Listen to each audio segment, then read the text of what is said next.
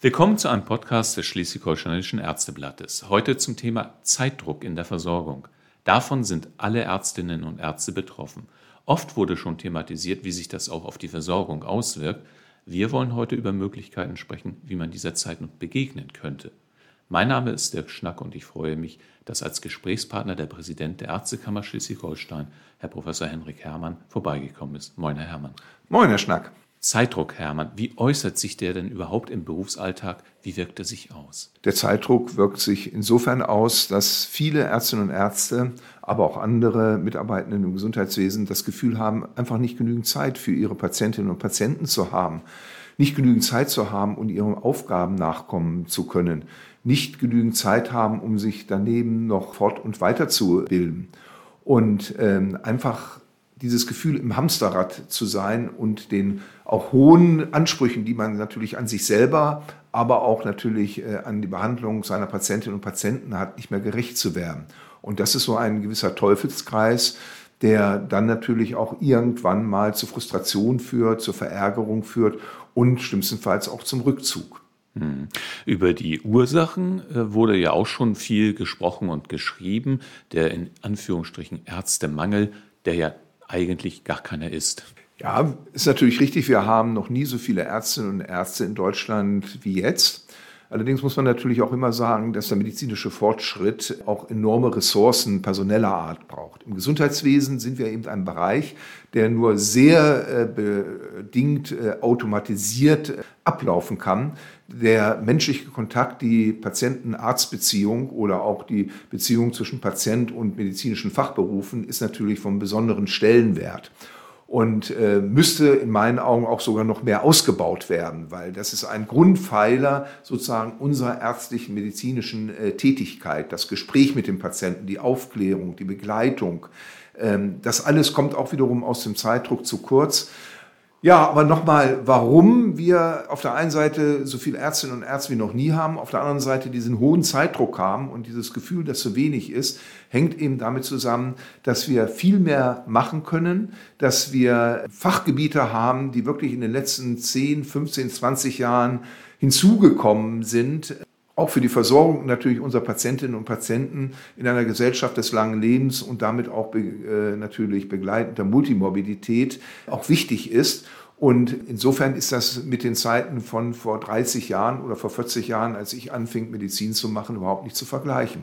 Und insofern haben wir einen relativen Arztmangel. Ja, das heißt, wir haben eigentlich zwei positive Entwicklungen, die dann dazu führen, dass äh, wir mit der Zahl der Ärztinnen und Ärzte einfach gar nicht mithalten können. Also diese positive Entwicklung, dass es in der Medizin so rasant weitergeht ja. und viel mehr äh, Spezialfächer auch zu besetzen äh, sind und gleichzeitig, dass die Menschen älter werden, also ein zweites positives mhm. ähm, und die einfach dann mehr Versorgung benötigen. Ja. Und das bedingt natürlich auch gerade dieser medizinische Fortschritt mit einer Wissenshalbwertzeit von nur noch äh, in Monaten zu messen, dass ich selber natürlich mich fortbilden muss. Äh, das lebenslanges Lernen ist jetzt auch ein ganz anderes und braucht auch natürlich viel mehr Zeit als noch vor 20, 30 Jahren. Dann versuchen wir mal äh, zu ergründen, was denn helfen könnte. Natürlich immer nur bis, äh, punktuell, keine dieser Maßnahmen wird alles lösen können, aber eine Maßnahme, die immer wieder genannt wird, das ist ja die Delegation. Was ist davon zu halten und warum wird das nicht noch stärker genutzt jetzt schon? Sind die Möglichkeiten der Delegation doch, die sind doch längst nicht ausgeschöpft. Das ist vollkommen richtig. Unter Delegation verstehen wir das Übertragen von eigentlich bisher im ärztlichen Bereich angesiedelten Leistungen in Diagnostik, Intervention und Therapie an einen nicht ärztlichen qualifizierten Bereich. Was dort aber mir wichtig ist, die Letztverantwortung liegt immer bei der Ärztin und dem Arzt. Es ist also kein losgelöster Sektor, sondern sozusagen im von einem Arzt, Ärztin geführten Team dann diese Leistungen am Patienten zu erbringen mit sehr engen Kommunikationsstrukturen und einem Austausch. Und ja, da tun sich teilweise wir Ärztinnen und Ärzte auch schwer, etwas abzugeben. Das sind natürlich solche Dinge wie Bürokratie, das kann man natürlich abgeben und das ist auch wichtig, dass man sieht, was wirklich notwendig ist und was eventuell andere Berufsgruppen, Dokumentarkräfte äh, zum Beispiel abnehmen können. Das wird aber nicht reichen und wir müssen sozusagen auch sehen, dass wir bestimmte ärztliche Tätigkeiten eben an andere Gesundheitsfachberufe, die dafür qualifiziert sind, übertragen können, damit wir eben wirklich wieder mehr Zeit haben. Zum Beispiel auch Zeit für ein ärztliches Gespräch. Das kommt heutzutage ähm, ja kaum zustande. Ich äh, habe vielleicht nur drei, vier Minuten in der ambulanten Medizin wirklich Zeit äh, für einen Patienten, aber im stationären Bereich genauso. Ich möchte mal so ein Beispiel nennen, was mich sehr äh, berührt hat, dass mir mal ein Chirurg gesagt hat, Sie glauben gar nicht, was ich gestern erleben durfte. Eine Operation wurde abgesetzt und ich konnte mal eine halbe Stunde mich bei einem Patienten neben das Bett setzen und mit ihm sprechen. Es hat mir so gut getan und es hat dem Patienten so gut getan. Ich möchte, dass ich das eigentlich häufiger kann. Und dafür möchte ich natürlich nicht, dass immer Operationen abgesetzt werden müssen, sondern dass diese Zeit einfach da ist. Also Delegation ist da ein absolut richtiger Weg. Das müssen wir weiter voranbringen. Was ja heutzutage häufig dagegen gesetzt wird, ist die Heilkundeausübung durch andere. Das sehe ich sehr kritisch, weil dann natürlich sozusagen unabhängig vom ärztlichen Bereich eben eine Behandlung von Patienten in nicht ärztlicher Letztverantwortung äh, stattfindet. Und das kann man für bestimmte Bereiche jetzt erstmal überlegen, nur dann muss auch da eine sehr gute Kommunikationsstruktur sein. Und wenn ich jetzt sehe, Gesundheitskioske sollen behandeln, Pflegekräfte sollen behandeln, andere Berufsgruppen sollen eigenständig behandeln, dann frage ich mich, wie diese Vernetzung da wirklich gut klappen kann. Da haben wir diese Strukturen noch nicht. Und da ist die Delegation ganz klar besser aufgestellt. Hm.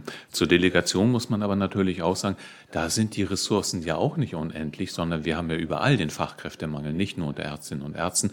Also da sind auch die Berufsgruppen relativ knapp besetzt, an die man überhaupt delegieren könnte.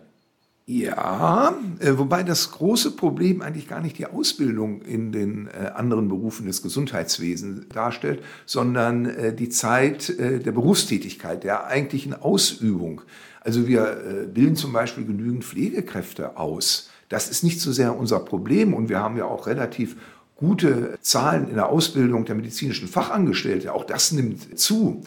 Nur diese Mitarbeitenden bleiben nicht im Beruf, gehen raus, machen dann vielleicht irgendwann perspektivisch etwas ganz anderes.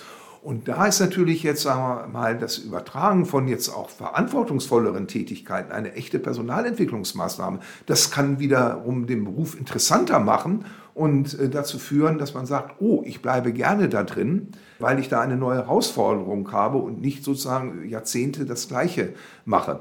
Das muss man immer dagegen setzen. Und ich sehe es ja auch so in dem Bereich, den ich überblicken kann mit der Delegation, dass das auch nachgefragt wird und äh, positiv aufgenommen wird. Die Weiterqualifikation machen eben Mitarbeiter des Gesundheitswesens, die sich eben weiterentwickeln wollen, die sagen, ich kann doch nicht da stehen bleiben. Und da können wir jetzt diese Chance bieten und damit zielgerichtete Aufgaben im Team verteilen. Also, dass man dann sich vernetzt, dass man zusammenrückt. Und nicht nur das einzelne Team, sondern möglichst auch verschiedene Teams, die sich dann zu größeren Einheiten vernetzen. Eine andere Möglichkeit, äh, den äh, Zeitdruck zu bekämpfen, das wäre ja die Bündelung von Ressourcen. Ähm, was hindert uns da, stärker hineinzugehen und äh, was spricht vielleicht dafür oder auch dagegen? Ja, das äh, hängt vielleicht damit zusammen, dass traditionell häufig dieses Einzelkämpfertum vorhanden ist. Mhm. Es spricht nichts dagegen. Und wir sehen ja auch, dass es jetzt zu solchen Bündelungen, zu Konzentrationen kommt in regionalen Gesundheitszentren, äh, in kommunalen Eigenbetrieben. Natürlich gibt es immer noch die Einzelpraxis, äh, die wird es auch weiterhin geben als ein äh, Lebensentwurfsmodell. Wir brauchen aber eben unterschiedliche Modelle, die haben wir ja alle und die werden ja auch zunehmend genutzt, damit man eben bessere Vertretungsregelungen hat und auch dort wiederum im Team arbeiten kann, sich austauschen kann und die Expertise von anderen hinzuzuziehen. Im stationären Bereich ist es ja auch richtig, dass die Krankenhausreform von Bündelungen, gerade von hochkomplexen Maßnahmen äh, möglich machen will. Das ist ein richtiger Weg, der jetzt teilweise nicht eingenommen wird, weil jedes Krankenhaus sehen muss, dass es im DRG-Zeitalter irgendwie finanziell äh, eben übersteht.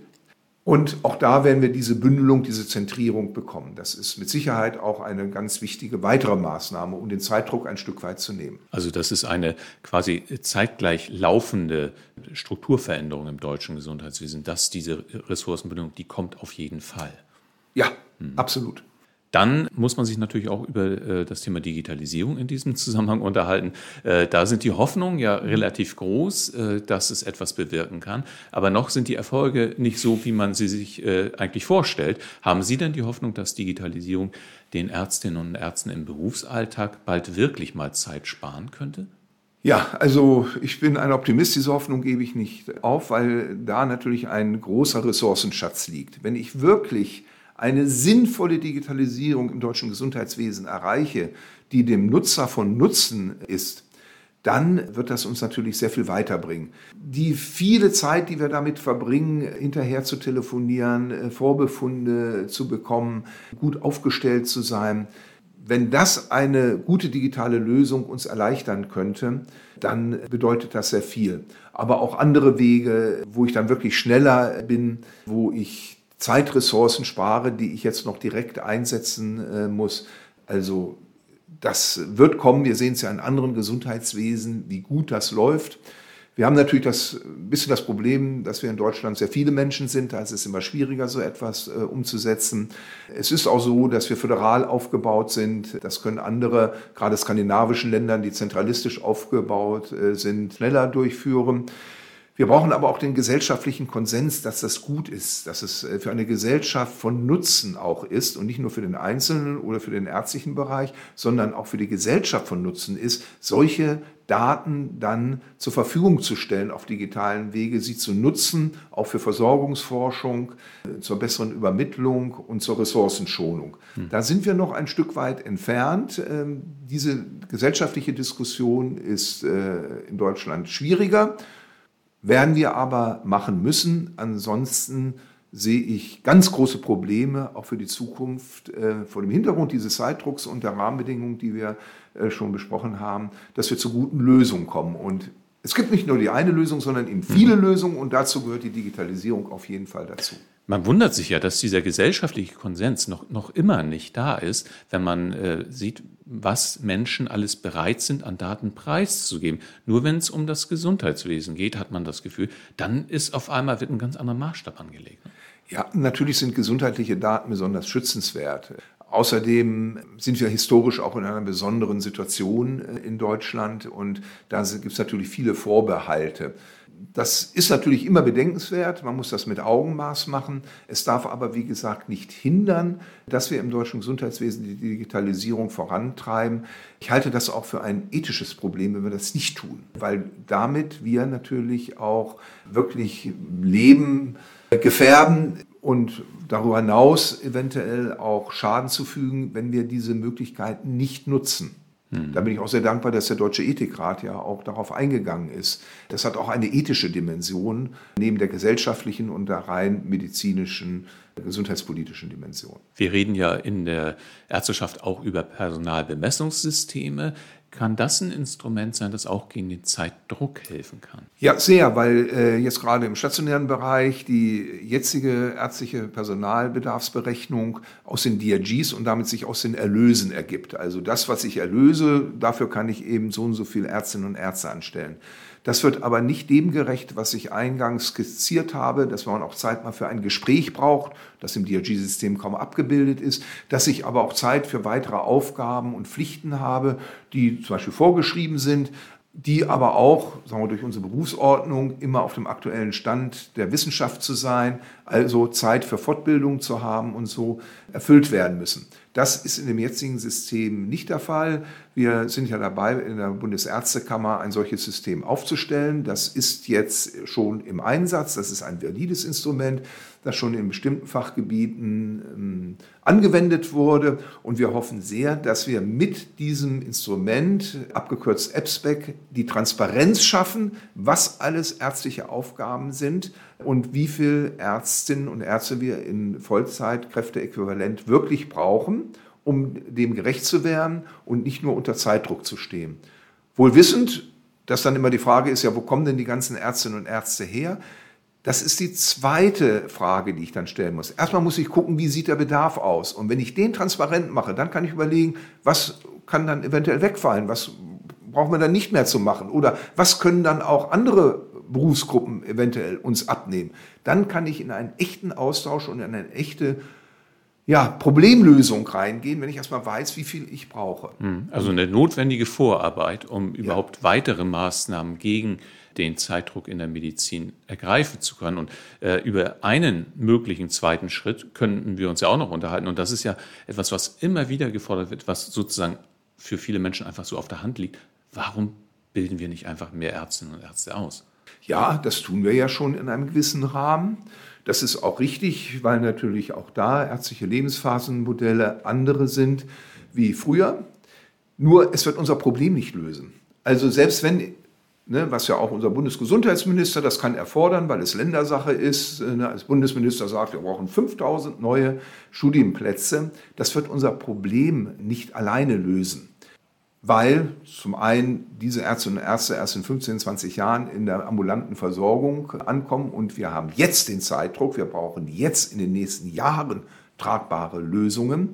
Und natürlich sind wir auch dort in der Akademisierung in Konkurrenz zu anderen Berufen, die wir auch brauchen. Es sind auch andere Berufe der Daseinsversorgung wie in der Bildung fehlen uns Lehrerinnen und Lehrer und Ingenieure fehlen uns, äh, um Infrastruktur aufzubauen. Naja, also, natürlich brauchen wir ein paar mehr. Wir müssen auch sehen, wie viel Deutsche Humanmedizin im Ausland studieren und dann höchstwahrscheinlich zurückkommen. Da gibt es keine genaue Zahl. Aber nochmal, alleine das wird es nicht lösen. Und das ist mir ganz wichtig. Und die skizzierten Dinge, die wir angesprochen haben, das sind so einzelne Bausteine. Wir brauchen jeden von ihnen und nicht nur ein herausheben. Hm. Bei der Ausbildung muss man natürlich auch noch dazu sagen, äh, Medizinstudienplätze sind richtig teuer. Also jetzt einfach immer nur endlos mehr Plätze zu schaffen, ist dann irgendwann auch mal eine Frage des Geldes in den Ländern, die das ja zu bezahlen ja. haben. Das ist vollkommen richtig, aber ich möchte das Finanzielle jetzt vielleicht noch gar nicht mal so sehr im Vordergrund äh, stellen. Ich sehe da, wie gesagt, zwei Probleme. Einmal der lange Vorlauf, den wir brauchen und wir wissen nicht, wie in 15, 20 Jahren Versorgung aussieht wenn wirklich algorithmenbasierte Medizin oder sogar richtige, echte künstliche Intelligenz Einzug hält. Das müssen wir sehen. Vielleicht haben wir ganz andere Therapiemöglichkeiten in 15, 20 Jahren. Also äh, wenn mir einer vor 40 Jahren, als ich anfing, Medizin äh, zu machen, gesagt hätte, was wir heute alles äh, machen können, dann wäre das so wie Raumschiff Orion oder Enterprise gewesen. Das ist das eine.